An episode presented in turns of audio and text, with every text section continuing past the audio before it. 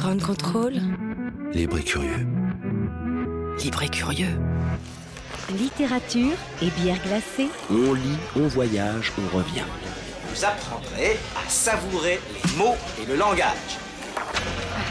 Grande Flore Café par Hugues Robert. Bonsoir, on est très heureux de vous retrouver ce soir au Ground Floor Café. Pour la deuxième semaine consécutive, l'Italie pose ses valises à Paris. Donc la semaine dernière, on parlait de l'ensemble de ces Italiens qui ont fait la France. On a évoqué deux personnages littéraires importants euh, de ces dernières années, qui sont tous les deux des auteurs de polar, qui étaient Roberto Saviano et Andrea Camilleri. On est donc particulièrement heureux ce soir de retrouver avec nous Serge Cadrupani, euh, auteur, éditeur, traducteur, qui connaît, euh, bon, il va dire que non, mais qui connaît le, polar italien comme sa poche. Euh, et on a également avec nous Flora Jarret, on dira un mot tout à l'heure, qui nous parlera d'un roman étonnant, un roman qui n'a pas encore d'éditeur, donc ça sera vraiment une première sur euh, Radio Grand Contrôle. et donc, le polar italien contemporain, ça sera notre premier thème ce soir, qui rend compte de de la, société italienne, bien sûr, et qui parle de beaucoup de choses. et on va sans entretenir avec Serge Cadrupani dans quelques instants. Grand contrôle, libre et curieux. Donc bonsoir Serge. Bonsoir. Euh, donc euh, on va parler effectivement euh, tout à l'heure de tes derniers romans en date, hein. mais avant ça, j'étais particulièrement heureux que tu sois là ce soir pour en fait nous parler de la manière dont le polar on le sait, hein, probablement une des littératures, si ce n'est la littérature qui rend le mieux compte, et ça depuis au moins les années 30, euh, et euh, et Chandler, d'un climat social, d'un climat politique de, quelque chose. Euh, ça a été théorisé, ça a été travaillé. le polar est éminemment politique.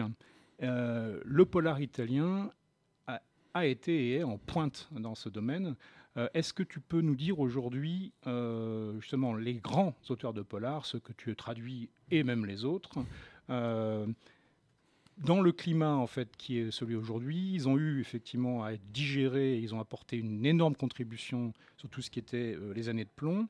Il y a eu le berlusconisme triomphant. et aujourd'hui, il y a quelque chose de nouveau, de bizarre. Ou est-ce que c'est pas si nouveau que ça finalement? Comment est-ce qu'ils en rendent compte aujourd'hui?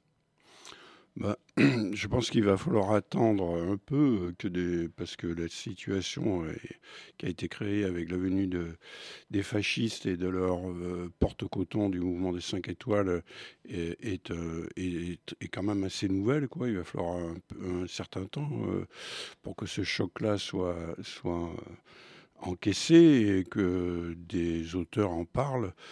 Bon, il n'y a pas que... il n'y a pas que le polar dans la vie, il y a aussi d'autres auteurs qui sont capables de, parler. Euh, euh, de parler de ce qui se passe, mais en tout cas, ce qui est sûr, c'est que la littérature et la création, euh, la, création de récits en général et joue un rôle très important pour contester l'imaginaire dominant et que donc c'est, on peut compter que aussi dans le polar, euh, il y aura des, auteurs qui sauront euh, en parler. Maintenant, euh, sur ce qui se passe actuellement en Italie, je pense qu'il faut on peut trouver dans, les, dans, dans, dans la, littérature noire existante, chez des auteurs comme Carlo Lucarelli, comme euh, comme euh, euh, Giancarlo De Cataldo, comme, comme bien d'autres, on peut trouver, on peut trouver des, des on peut trouver certainement déjà des éléments qui sont qui, qui, qui, donnent à, qui peuvent aider à comprendre ce qui s'est passé aujourd'hui ce qui se je veux dire le, le par exemple le, le le fait qu'il n'y a pas eu vraiment de défascisation de la société italienne, comme il y a pu y avoir une dénazification en Allemagne. C'est-à-dire qu'on on, a continué en Allemagne, bon, ça a été l'horreur nazie, et après il y a eu euh, une espèce de travail de la société sur elle-même. Et il y a eu une dénazification officielle qui a été menée, qui fait que aujourd'hui, bon, il y a un ressurgissement des tendances d'extrême droite, mais quand même, la société est très vaccinée contre, le retour du, du, refoulé nazi, alors que en Italie, euh, si on lit par exemple les, romans de Carlo Lucarelli, dans un, personnage de le, commissaire De Luca, qui est un commissaire qui a, qui a été euh, un fasciste, euh, qui, a, servi sous le fascisme et qui ensuite a servi sous le, sous le, sous, la, sous le régime républicain et sous le régime démocratique, avec la même impavidité. Euh, on, voit bien que euh, le, fascisme a, été continué à faire partie des options possibles euh, dans, l'esprit des Italiens. Parce que c'est vrai que, et en plus c'est vrai que jusqu'à disons que jusqu'au il y a beaucoup d'Italiens qui disaient et qui que en fait jusqu'aux lois raciales euh, Mussolini, c'était bien.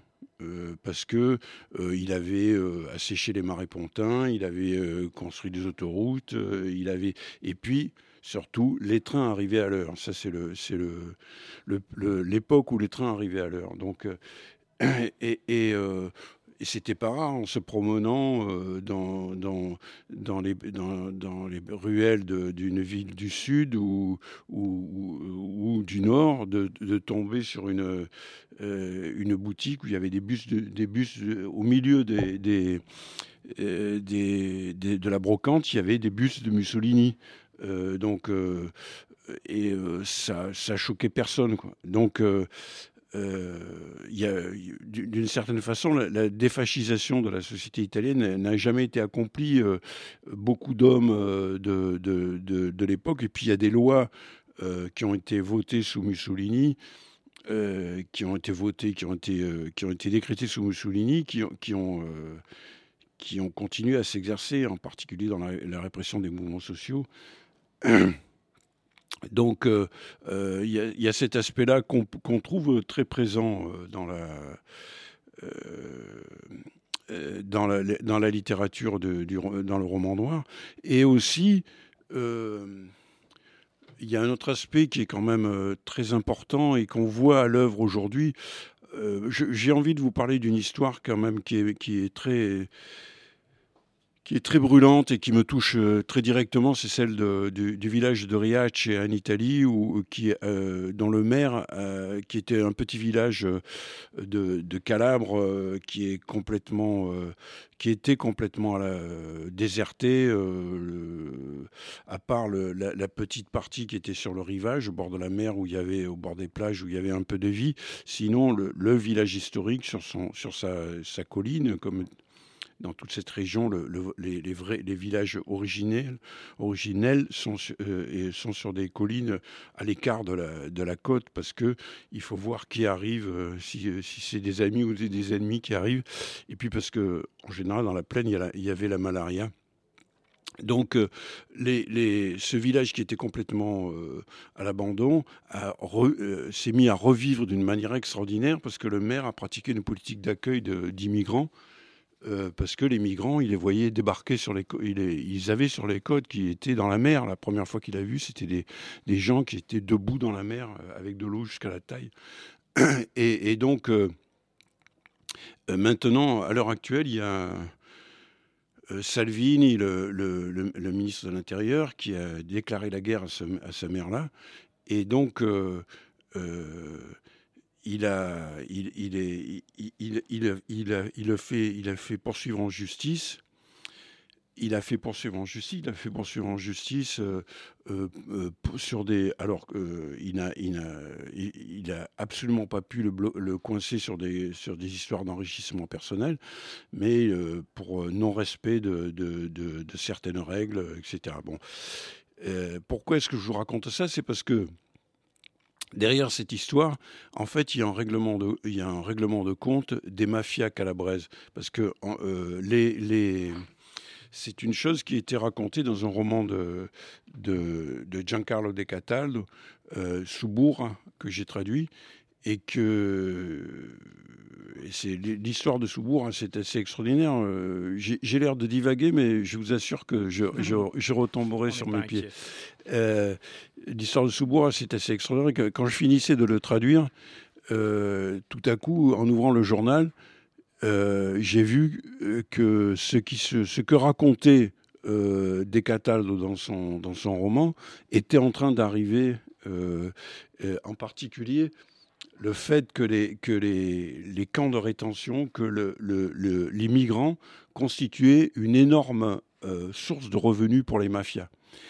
Et que euh, il y a et, il y a des types qui ont été arrêtés dans une affaire qui a été appelée l'affaire de mafia capitale, où des types où les gens mettaient en coup pour régler la mafia la mafia, la, la, ville de Rome, des, des, une mafia, une mafia euh, locale, et, et euh, il y a des, écoutes où on entend un type dire à un autre, un des chefs dire à un autre, mais tu te rends pas compte, les, immigrés, ça nous rapporte plus que la drogue.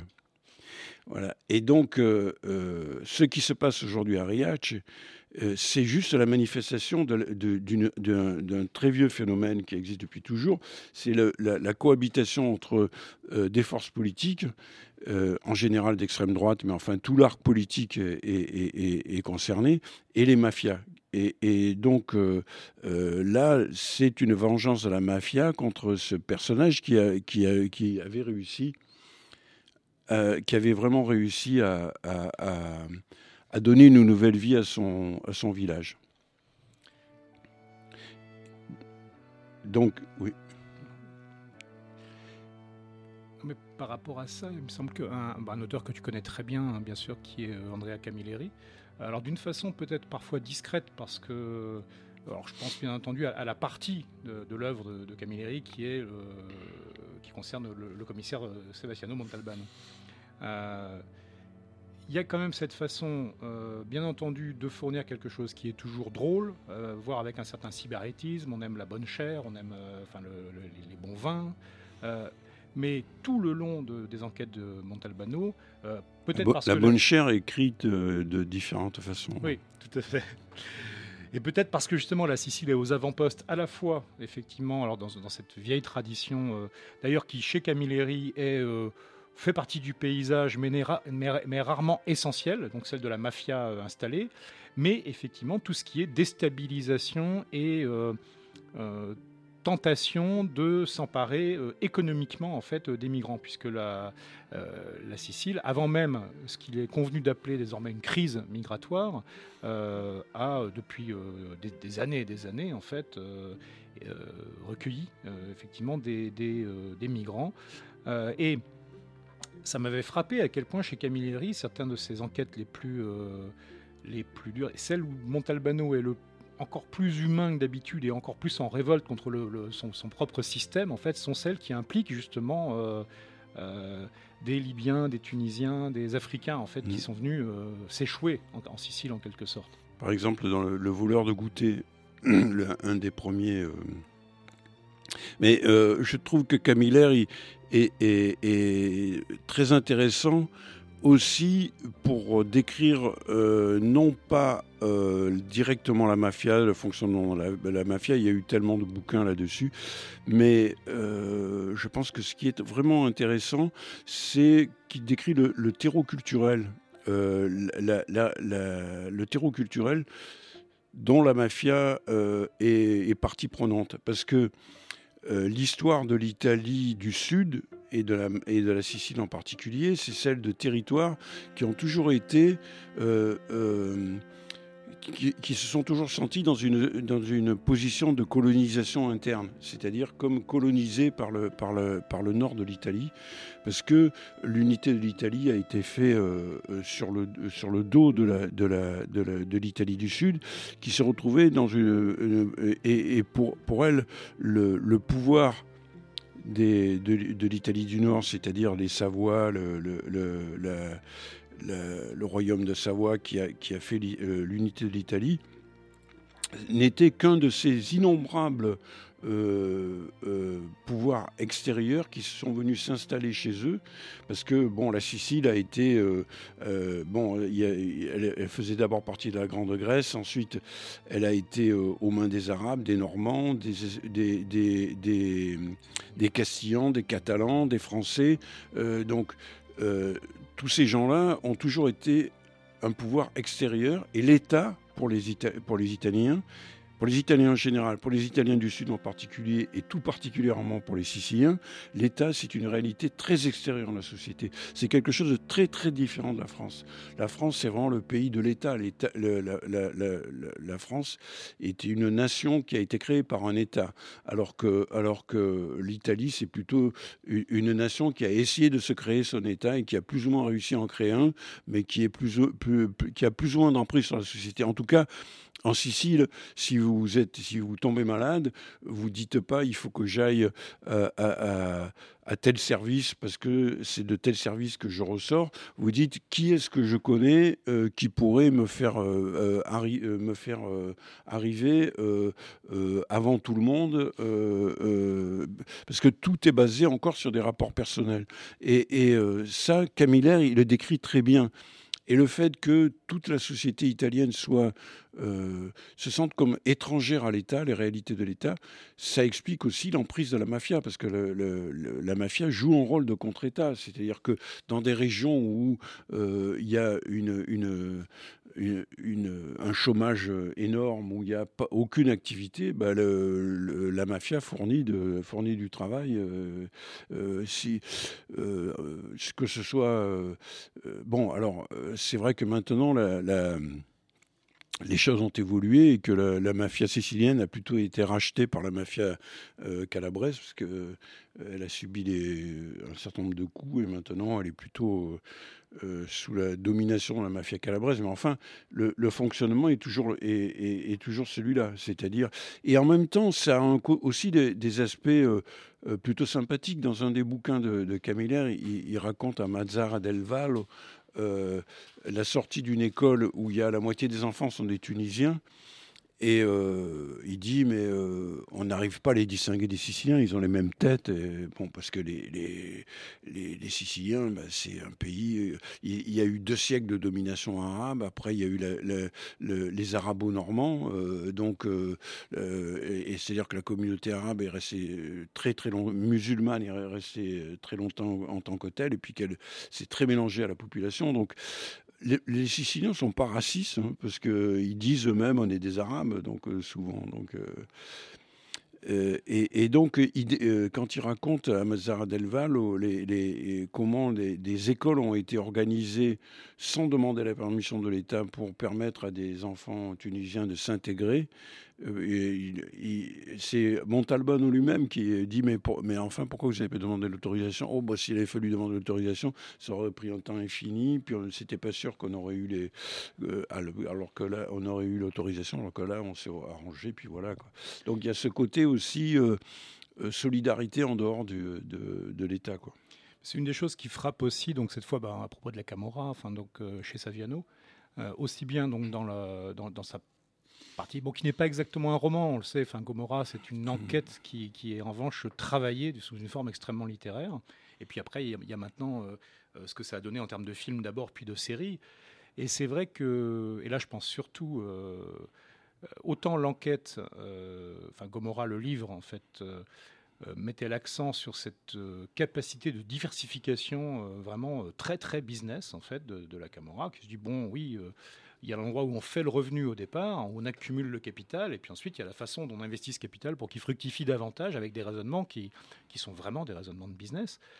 Mais par rapport à ce que tu disais là, ce qui me frappe, c'était dans la, dans la série, en fait, et dans les trois premières saisons, à quel point, effectivement, euh, l'État n'est pas dans le paysage. C'est-à-dire que il n'y a quasiment pas de policiers, il n'y a quasiment pas de juges, pas de, dans, dans, le paysage. En paysage, il y a effectivement des liens de solidarité et de rivalité, hein, bien entendu, euh, mmh. mais entre euh, bandes, gangs, pour la domination. Et c'est quand même quelque chose qui est frappant que ça soit à ce point. Alors, bien entendu, c'est de la fiction, mais comme Saviano est beaucoup pris à partie ces derniers temps, qu'est-ce de, quoi est-ce le reflet, en fait, justement, cette, cette absence? Oui, j'ai des réserves très fortes sur le personnage de Roberto Saviano, parce que euh, Gomorra est un grand livre qui décrit bien euh, les choses.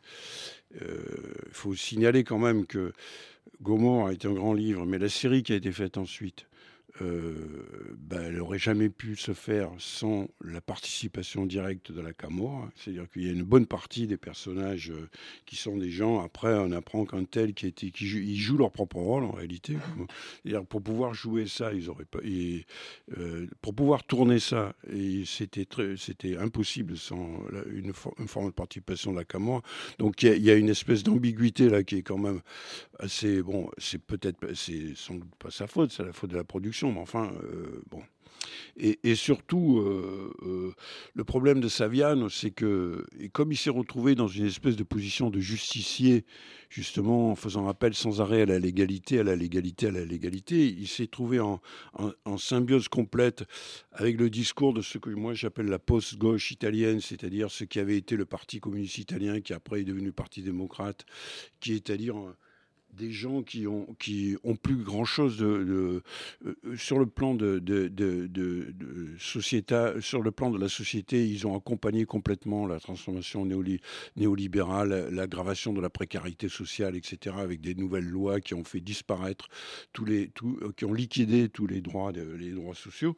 Mais leur, ils se distinguaient de Berlusconi en disant qu'il fallait absolument le faire passer en jugement parce que c'était un bandit, etc.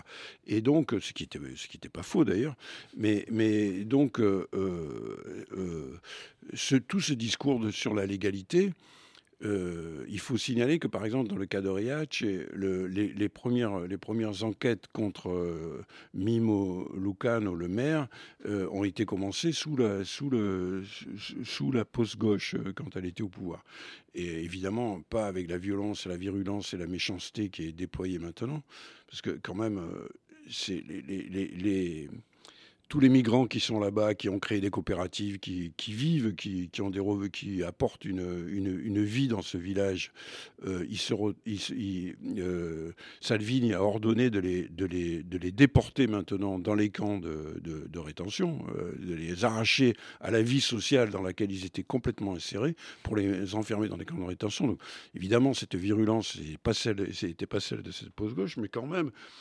Euh, le fait de, ne, voir euh, les, mots sociaux qu'en termes de, légalité et de loi, euh, ça a donné le résultat où on en est maintenant, maintenant sans jamais s'attaquer aux racines de la pauvreté, aux racines de la précarité, aux racines du racisme aussi, parce que le racisme, il naît aussi de la précarisation d'énormes euh, couches de population, de l'opposition, la guerre entre les pauvres, entre les un peu moins pauvres et les, très pauvres. Donc euh, voilà. Et donc ça, euh, Saviano, il a été le porte-parole de cette tendance-là. Et donc, moi, j'ai pas beaucoup de sympathie pour lui politiquement.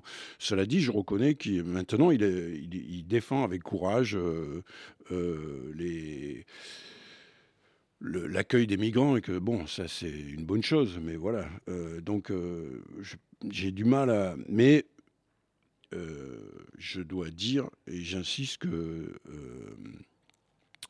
Gomorra était un très bon bouquin, qui, un très beau livre qui, qui décrit des réalités. Après, il a écrit d'autres livres qui sont beaucoup plus discutables, où il a été accusé de plagiat et pas par hasard. Euh, bon, il, a, vraiment plagié de manière honteuse beaucoup de, travaux de, de, travaux de, journalistes euh, euh, anglophones. Donc, c'est pas, pas très glorieux. Voilà, donc ben, on va se, dire que les, que les, que, les, grands auteurs, enfin donc tu as évoqué euh, même si on met en toute petite parenthèse le cas de Saviano, effectivement, donc on aura juste un consensus pour dire que Gomorra mérite vraiment le détour, que le reste, c'est peut-être pas mm. indispensable. Mais tu as évoqué effectivement Giancarlo De Cataldo, Camilleri, bien sûr. Euh, Carlo Lucarelli, euh, a Gioacchino Ucriac aussi, qui est vraiment un auteur vraiment important, un auteur calabré vraiment très intéressant, que je conseille vivement et un, auteur auquel je pense également, qui s'est un peu éloigné peut-être du polar stricto sensu, mais qui, fait de la littérature, qui est Giuseppe Genna, qui a aussi fait des choses. Oui, oui, euh, mais lui, il est un peu parti dans la stratosphère. Là. Mm. Il, est, il, fait des trucs de plus en plus difficiles, très, très expérimentaux, et là, j'ai un peu de mal à suivre.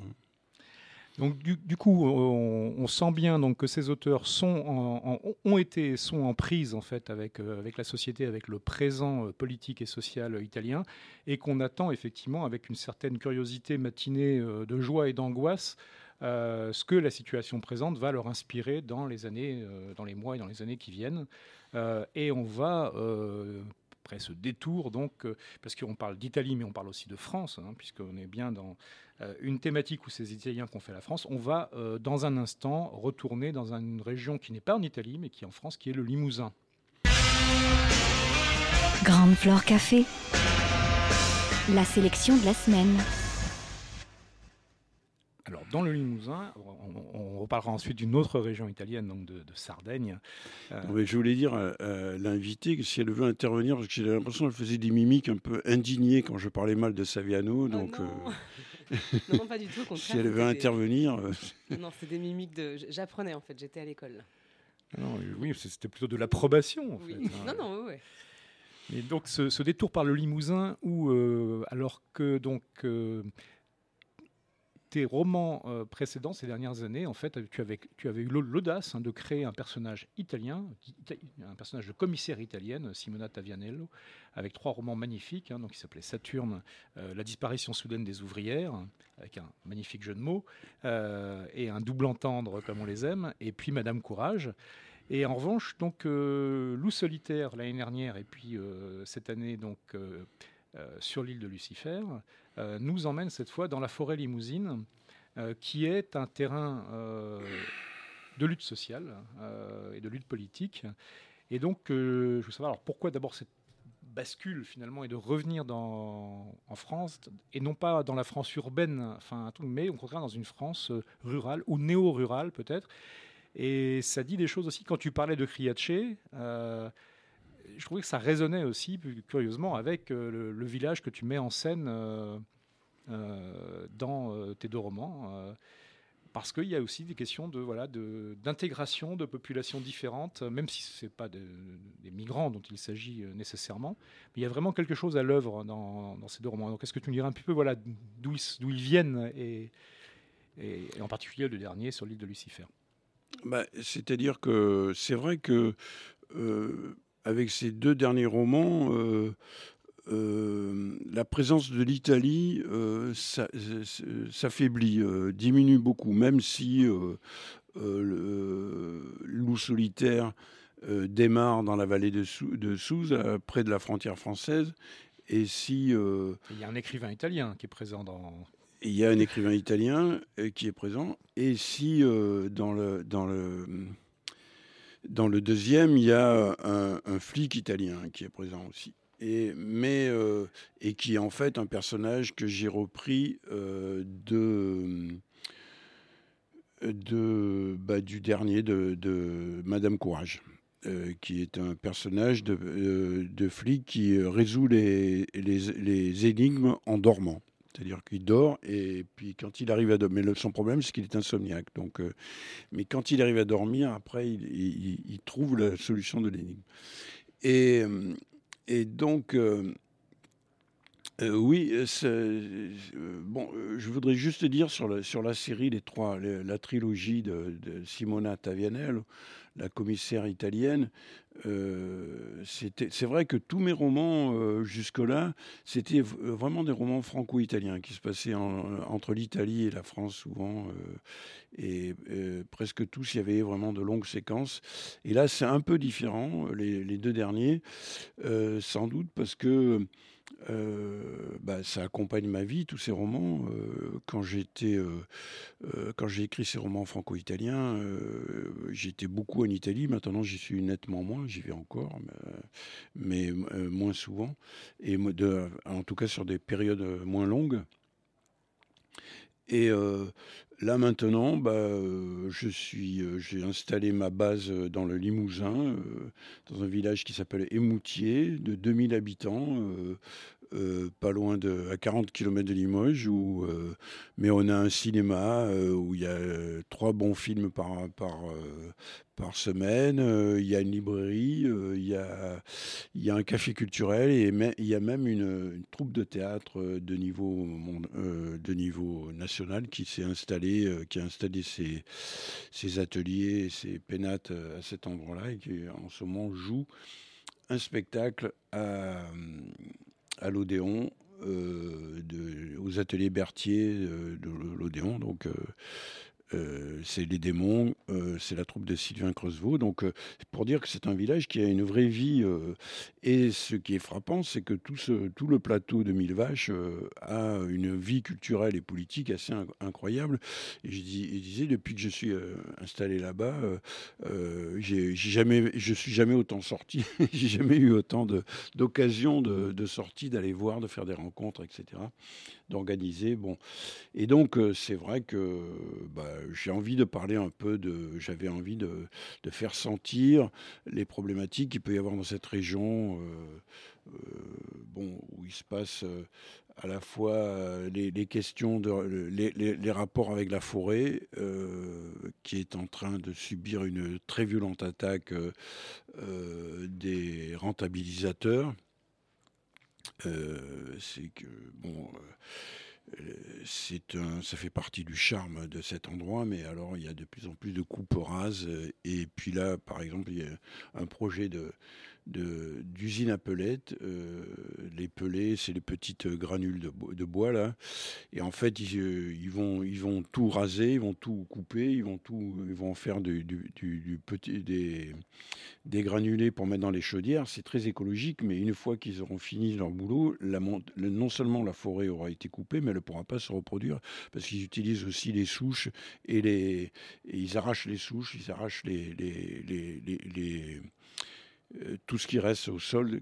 et donc, euh, et après, la terre est, ravinée par les pluies, etc. Donc, euh, bon. Et, j'avais envie de parler de ça. Et puis, comme dans tous mes bouquins, je me préoccupe quand même beaucoup d'un certain nombre de questions. Comme, tu sais, j'ai écrit, on se tutoie même à la radio. Hein. comme tu sais, j'ai écrit des, essais sur la question de la de la gestion de la peur par les, par, par les politiques. Et, euh, Excellent, la politique de la peur aussi. Et donc, euh, sur les questions qui concernent l'antiterrorisme, et donc, évidemment, il y a, dans, dans Loup solitaire, il y avait une, histoire de, de d'infiltrer des forces spéciales qui fuyaient les, qui, euh, qui s'échappait d'Afrique où il avait euh, parti, où il, était dans un maquis euh, de djihadistes du Mali et puis on, il rentre en France et on ne sait pas qu'est-ce qui vient, qu'est-ce que, de quel côté il est et en fait il se retrouve comme par hasard dans le Limousin euh, près d'un camp euh, qui s'appelle le camp de la Courtaude dans le, dans le roman, et qui euh, il existe effectivement un camp qui s'appelle le camp de la Courtille sur le plateau de Mille, de Mille Vaches, qui s'appelle Mille Vasques dans, dans, mes, dans mes romans. Et il se retrouve près de ce camp et on se demande de quel côté il est. Ça, c'est loup solitaire. Et en ce qui concerne euh, sur l'île de Lucifer. Là, j'ai essayé d'écrire tout à fait autre chose.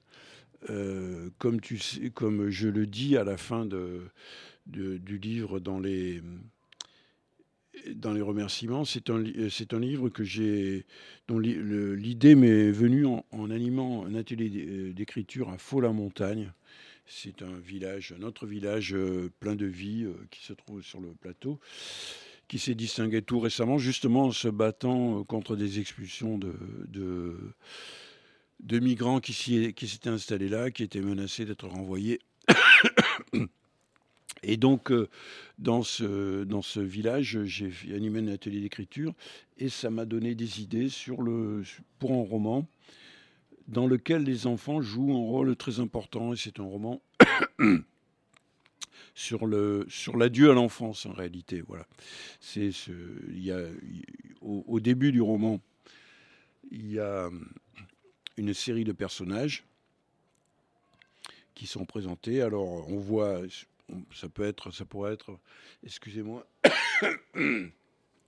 ça pourrait être des, de- un polar parce qu'il y, a des- il y a des flics, il y a des juges, euh, il y a des, toutes sortes de, de représentants des forces de l'ordre.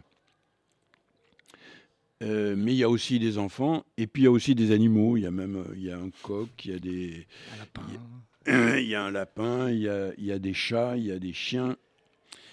Et puis on va, après, il y aura des sangliers, enfin toutes sortes d'animaux. Et donc, euh, c'est un village où les enfants ont d'étranges rapports avec les animaux. Je, ne vous en dirai pas plus. C'est un très très beau roman, effectivement, qui est surprenant. Quand, j'ai vu ces enfants euh, apparaître euh, d'emblée, hein, alors j'ai craint un instant une réminiscence probablement de Giorgio Charbanenko et j'ai eu peur des enfants du massacre. Et puis rapidement, j'ai été rassuré, c'est c'est pas le propos. Euh, ces enfants sont effectivement passionnants, légèrement inquiétants, juste ce qu'il faut. Et effectivement, on va pas en dire plus, mais en tout cas, c'est un très beau roman où il y a euh, beaucoup de choses. Et voilà, au-delà d'une enquête policière apparente qui est pourtant bien là, hein, mais il y a plein de choses qui, fourmillent, qui, orbitent en fait autour, et c'est euh, un, très très beau roman donc qui est paru chez Snag euh, la semaine dernière. C'est-à-dire que j'ai essayé de faire un, livre où, ça peut être, on peut avoir deux lectures. On peut avoir une lecture rationnelle, euh, rationaliste de polar, euh, où on explique les choses avec la logique du polar. Et puis on peut avoir une, une, une- un- une lecture plus fantastique. Il n'y a pas que des, a pas que les animaux aussi. euh, il y a aussi des sorcières. Il y en a, y en a deux. Alors, mais c'est des sorcières très particulières, des sorcières d'aujourd'hui. Il y en a une qui est très sexy et qui aime bien coucher à droite à gauche avec les parce que ça lui plaît, elle aime ça. Et après, après tout, pourquoi pas? Et puis elle fait partie de, de réseau des sorcières contre contre Trump qui existe vraiment. Il y a un réseau de sorcières contre Trump qui font des invocations contre Trump régulièrement. Et puis il y a une sorcière chilienne aussi qui est qui est un décalque d'une personne que je connais bien et que j'adore. Voilà. Et puis il y a donc bah, le- la figure tutélaire en fait de la, enfin, des études anthropologiques sur la sorcellerie contemporaine qui fait une apparition, Jeanne Favre Saada, Ouais. euh, qui, euh, qui, qui ne manque pas effectivement de rappeler que la sorcellerie c'est pas seulement dans le bocage, c'est euh, également effectivement euh, partout où c'est souhaitable.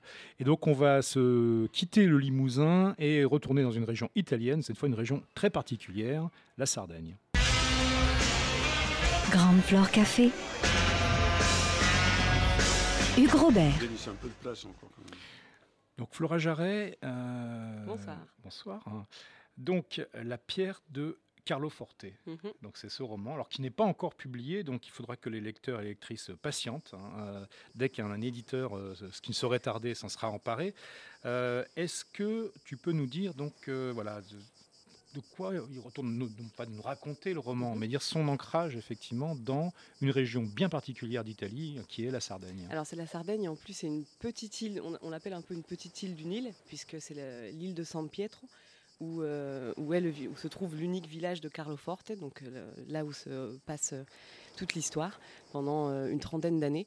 Donc c'est vraiment, euh, j'aimais ce- cet endroit, parce que mes grands-parents euh, ont ensuite déménagé en Sardaigne, mais cet endroit de cette île vraiment toute petite, où les gens étaient encore plus isolés que les Sardes, qu'il était déjà un peu. Donc ça, ça me tenait à cœur de faire découvrir cette région et, leurs fêtes notamment. C'est un grand un, élément particulier du livre. Les recettes de cuisine aussi de Carlefort qui sont euh, atypiques et différentes de celles que l'on connaît, euh, un peu plus typiques de l'Italie. On, Euh, voit Serge Cadopani qui apprécie un connaisseur. Là. oui, vous m'avez dit que vous aimiez la, nourriture sarde. Où il y avait les Catalans et les Génois, non?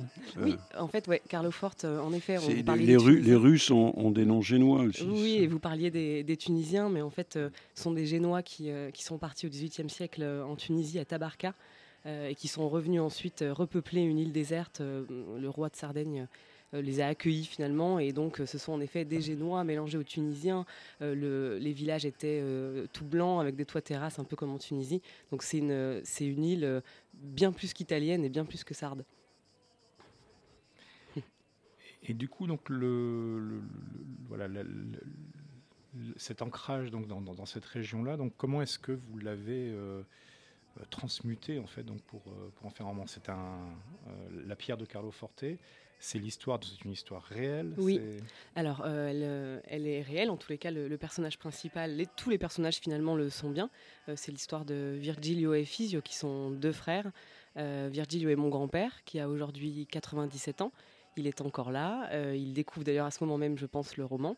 Euh, euh, et, du coup, j'avais envie de, parler de, leur histoire, mais surtout avant d'arriver en France, parce que ça fait partie, ils font partie de ces Italiens qui ont fait la France, notamment euh, mon grand-père qui, lui, a quitté la Sardaigne, tandis que son frère y est resté et y est mort. et j'avais envie de, voilà, de parler de la vie avant, avant la France.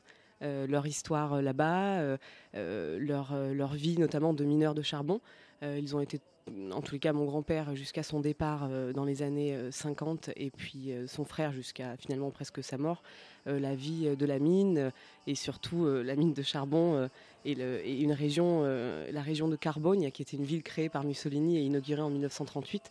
Carbogne c'est le charbon en fait et ça c'était quelque chose que je trouvais très intéressant et à la fois parce que je connais mon grand-père comme un grand-père. Euh, j'avais d'autres choses à raconter, notamment, comme je vous disais, les recettes, l'amour, les mariages, les traditions, euh, qui se mêlaient, je trouve, très bien avec la dureté euh, de la mine de charbon et, leur histoire à tous les deux. C'est-à-dire, ce sont deux frères, un qui s'en sort et qui s'en va, et l'autre qui ne s'en sort pas et qui plonge encore plus dans les, les, ténèbres de la mine de charbon.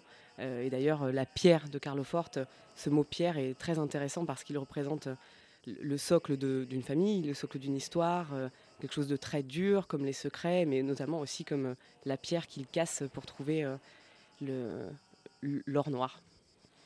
cette Sardaigne historique que, que, vous décrivez, enfin, qui, est donc, qui est pris dans, les souvenirs d'époque et puis dans cette réalité très très matérielle, qu'est-ce qu'est-ce qu'il en reste aujourd'hui? Donc, qu'est-ce qui, qui, qui, vit dans la Sardaigne de, 2018, en fait, qui, est, qui, qui en fait une, une région qui reste. Euh, chaque région, évidemment, a son identité, mhm. enfin, et dans le bon sens d'identité, pas dans le mauvais sens d'identité. Euh, mais euh, Qu'est-ce qui fait que la Sardaigne est peut-être un peu plus à part encore que, d'autres régions italiennes oh, Moi, alors en tous les cas, l'île de San Pietro et du coup Carloforte, qui me plaît particulièrement, c'est encore le fait d'être isolé. Ils, ils, ont, alors déjà, Carloforte était une ville il y avait énormément, vous parliez du village dans le Limousin où il y a beaucoup de culture. À Carloforte, il y avait deux théâtres, un théâtre populaire, un théâtre pour les, entre guillemets, euh, Aristo et grande famille de Carloforte. Et euh, mon grand-père, euh, en 1912, a ouvert la première bibliothèque publique de Sardaigne à Carloforte, donc sur cette petite île du Nil. c'est comme ça que mon grand-père s'est mis à lire à l'âge de 12 ou 13 ans, avant de, en rentrant de la mine. Donc j'aime ce côté, ils sont tous très isolés, mais il y a des tas de festivals, de littérature. J'ai un ami qui est journaliste, qui était ancien journaliste de l'Union des Sardes, enfin, qui est l'Union Sarde, le, quotidien très lu en Sardaigne, et, qui me racontait que aujourd'hui, certes, il y a une vie sur cette petite île, mais elle était présente depuis euh, toujours.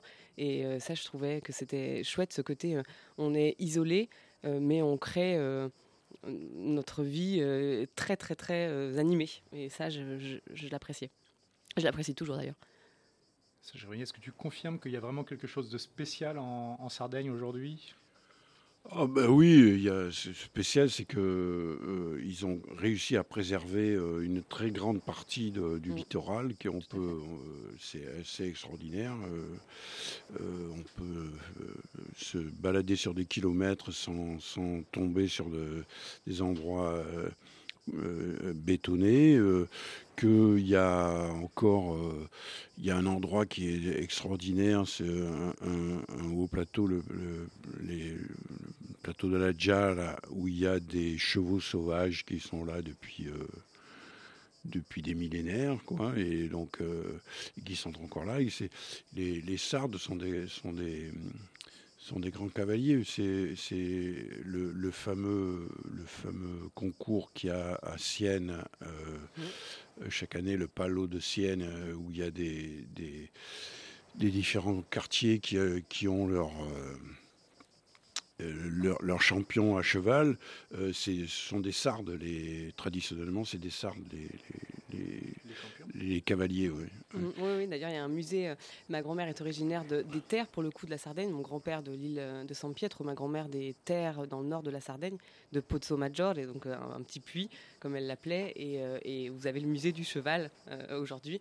Et en effet, la fête traditionnelle, je le décris dans le bouquin, dans le roman, euh, c'est un bouquin aussi, euh, de cette fête de, de course de chevaux extraordinaire où chaque année est sélectionné un homme qui représente euh, l'empereur, l'impérator. Et ça, c'est vraiment magnifique et surtout ça perdure. Les, les, jeunes, en fait, pour mes quelques amis sardes que j'ai entre 20 et 30 ans, sont très très soucieux de garder ces traditions.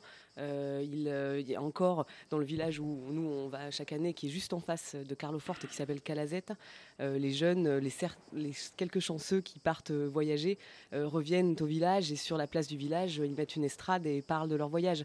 C'est des choses assez extraordinaires et qui vraiment perdurent dans la Sardaigne actuelle c'est une région de, poètes aussi. Euh, c'est une, c'est une, une, île où il y a des festivals de poésie. Euh, c'est pas si, euh, si fréquent. bon, c'est, vous aviez à Lyon un, un, très grand traducteur du, de, d'auteurs sardes qui s'appelait Marc Porcou, qui, est qui était aussi un poète. Et c'est pas par hasard. je pense que les, les deux sont, vont bien ensemble, d'être traducteur du sarde et d'être poète. En tout cas, ça, donne très très envie de découvrir euh, évidemment la Sardaigne pour ceux qui ne connaissent pas, ce, ah qui, ce qui, est mon cas.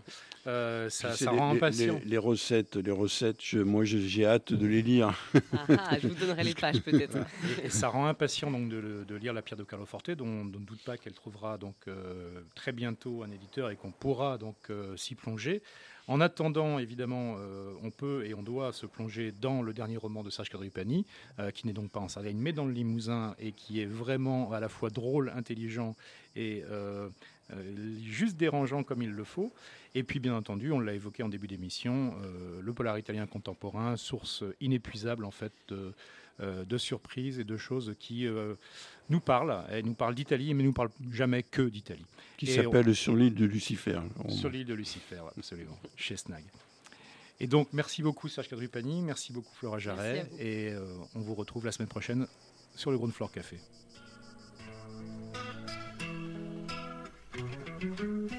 In mezzo agli alberi c'è una casa bianca, fuori città. Compagni al vento con edera e gerani, felicità.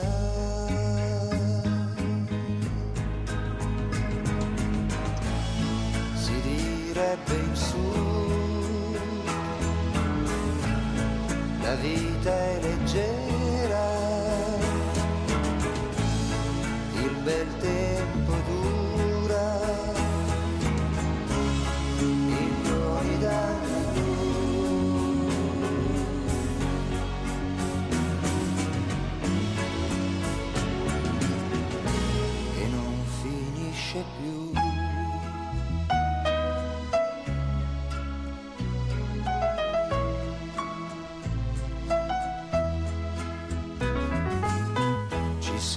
tanti bambini e tanti cani, quanti ce n'è? Ci sono gatti, fringuelli e tartarughe, chissà perché.